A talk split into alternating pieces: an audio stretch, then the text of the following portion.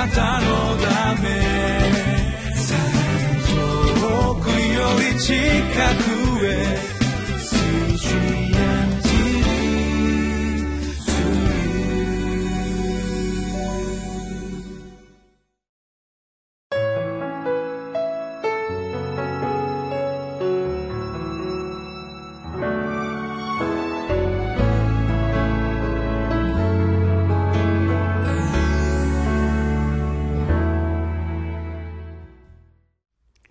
習志野キリスト教会の山田泉です。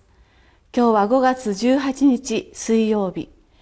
テキストはゼカリア書2章の1から13節です。テーマはより頼むべき最高の城壁は栄光の神です。とあります。ゼカリア書は旧約聖書の後ろから2番目に置かれている書です。聖書を通読するために創世記から読み始めますとなかなかここまでたどり着けないで挫折し,、ま、してしまうことが多いかもしれませんよね。そういう意味ではこのゼカリア書は馴染み深い書ということにはなかなかなりにくいかもしれません。ご一緒にゼカリア書を通して学ぶ時を嬉しく思います。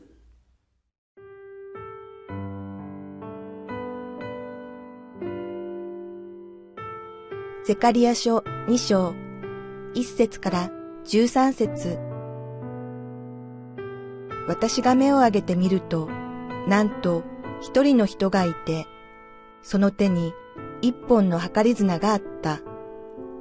私がその人に、あなたはどこへ行かれるのですか？と尋ねると、彼は答えた。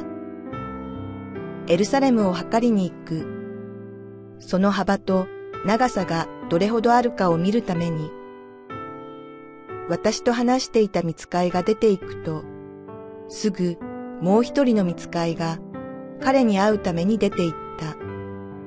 そして彼に言った。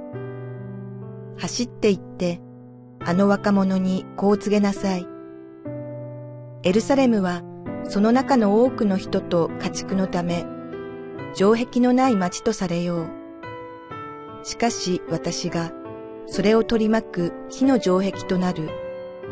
主の蜜げ。私がその中の栄光となる。さあさあ、北の国から逃げよ。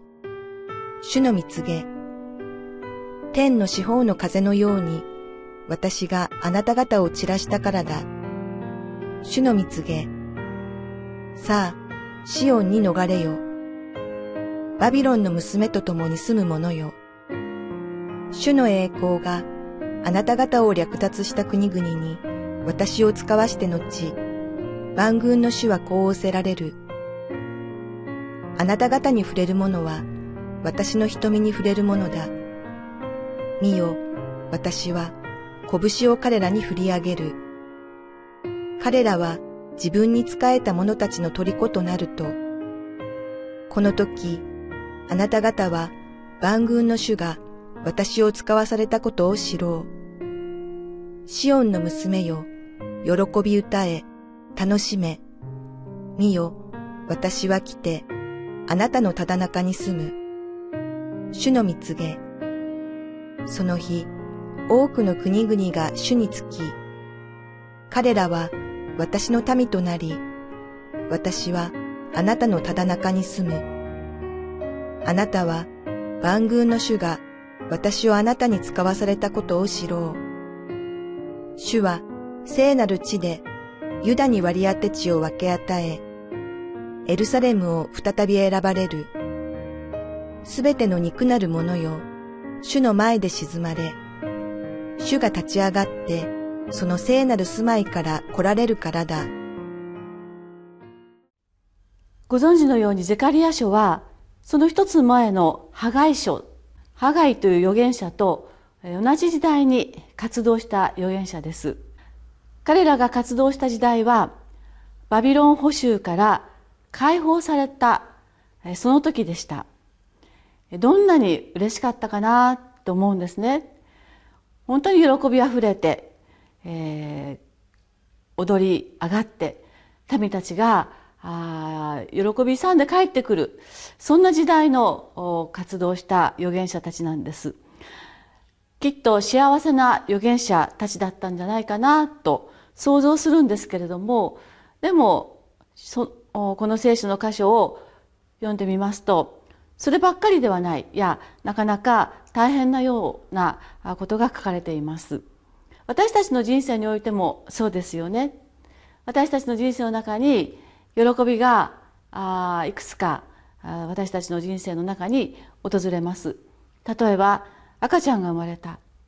本当に喜びにあふれて、えー、みんなはニコニコと笑顔になるんですがしかしそれと同時に病気や怪我や事故と新しい心配が生まれます。また小学生中学生高校生と成長していく。その成長は楽しく期待が膨らんでいくんですけれども。またその時も同時に反抗期や自我の芽生えに悩まされたりなどと不安のるつぼに突き落とされることがまた多くなっていくような悩みを抱えてしまうことにもなっていきやすいわけです。私たちの社会そして人生にはどんな時にも困難があり苦しみがあります。私たちの人生どの場面にも問題は必ず現れてくるものです。バビロン捕囚からふるさとへと帰還を許されたユダの民たちは自分たちがふるさとに帰ってきた時にまずどんなことをして過ごしたんだろうかということが、えー、これらの書を通して分かります。帰る時にクロス王からエルサレムに帰ったらまず神殿を再建してくださいと課題を与えられて帰りました。神様はクロスを通して自分の国に戻ったらかつて敵によって滅ぼされた国を再建すること。しかしそのまず真っ先にやることは神殿を礼拝をする場所を再建するんだよと。命じられたわけです。礼拝するところを真っ先に再建するように。神様はこう命じて彼らを返してくださったんですね。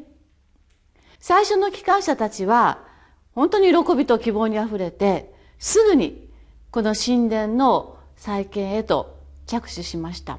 その土台を据えました。ところがですねこの喜びの仕事をやっている間にたくさんの妨害が起こってきたことがまた聖書に書かれています。多くの激しい妨害にあって工事が難航していくんですね。あまりにも激しい妨害に工事は続けられなくなったということがまた聖書に出ています。とうとう神殿再建の工事は18年間中断してしまったんですね。18年間神殿の再建ができない。これは民たちにとっては大変大きなあチャレンジでした。やがて18年の間彼らは自分の生活を立て直すことに専念します。そして、えー、いつの間にか神殿の工事をすることが億劫になってしまう。面倒になってしまう。余計な仕事のように思えてきてしまうわけですね。そんな時にゼカリアとそしてハガイは使わされました。彼らは神殿再建を励ますために使わされた預言者です。ゼカリアが見ました幻は8つありますが今日はその2つ目です。計り縄を持った人を見かけるという幻です。計り縄を持ってる人にどこに行くんですか？とゼカリアが尋ねると私はエルサレムを測りに行きますと答えるんですね。その会話をしているともう一人の人がゼカリアにまた会いに来た幻に出会えますその人はこんなことを言います。4節と5節。そして彼らに言った走って行ってあの若者にこう告げなさい。エルサレムはその中の多くの人と家畜のため城壁のない町とされようしかし私がそれを取り取り巻く火の城壁となる。主の蜜げ、私がその中の栄光となる。二人目の幻に現れたこの人は、どんな神殿を建てたいと思っているのかということを幻を持ってゼカレアに伝えました。それは城壁のない神殿を建てるんですって言うんです。神殿の周りには城壁が高く築き上げられていくのが常でした。それは敵の攻撃から守るために、あるいは城壁の中に入っていく自分たちは、一般社会の生活や信仰とは違うんだという意識を持つために。しかし神様は、私は城壁のない神殿を建てたいんですと告げます。実際はこの神殿は城壁があるものとして建てられるんですけども。しかし神様の御心は私たちの周りに絶えず荒波にさらされ試みに、えー、振るわれる私たちの周りに目には見えないけれど私があなたの城壁となって火となって守るよというメッセージが私たちに語られていることを私たちは覚えることができます。神様は神様ご自身が今私たちの城壁となって取り囲んでいてくださっています。五節をもう一回読みます。しかし私がそれを取り巻く火の城壁となる。荒野の時代イスラエルの人たちは昼は雲の柱夜は火の柱によって導かれ守られてきました。今神様は精霊の火をもって私たちを囲み私たちを守ります精霊によって私たちを導きます神様は火のように熱い思いと力と愛を持って私たちを包み守り導いてくださるお方であることを私たちはこのところからしっかりと学び受け取りたいものです。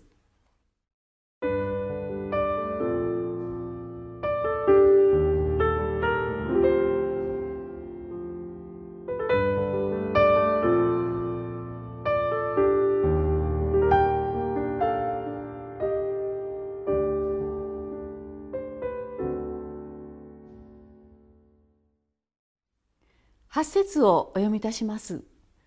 主の栄光があなた方を略奪した国々に私を使わして後、万軍の主はこう仰せられる。あなた方に触れるものは私の瞳に触れるものだ。なんて素晴らしい神様の言葉が私たちに与えられていることでしょうか。神様は私たちの城壁となって火のように私たちを守るとおっしゃってくださる神様です。そしてその神様はこうもおっしゃいます。あなたに何か害するものが起こったならそしてあなたに何かが触れたならばそれは私の瞳に触れたほどに敏感に感じてそしてあなたのことをすぐに分かって守るよと言ってくれている御言葉です。私たちはいろんなことがあります。ですけれども私を私たちを私の瞳のように感じて守っているよとおっしゃってくださっています。この神様のことを本当に感謝しながら今日も城壁となって守ってくださいと信仰を持って祈って進んでまいりましょう。お祈りをいたします。天の愛する神様私たちは社会のさまざまな誘惑や試みに遭いながら倒れ込んだり落ち込んだりして挫折しやすい愚かなものです。もうダメだと思ってしまうことも幾度もあるようなものです。しかし神様は神殿を再建するその神殿は目に見える城壁ではなくて私が守る城壁となるからと私たちを守ることをこんなにも熱くそしてあなたは私の瞳のようなものだとそれほどまでに大切に思って私たちを守ってくださる神様が今日も私の周りを囲んでおられるということをありがとうございます。そのことを信じそのことに頼りそのことにすがって今日も私たちは生きてまいります。主をどうぞよろしくお願いをいたします。イエス様のお名前によってお祈りいたします。アーメン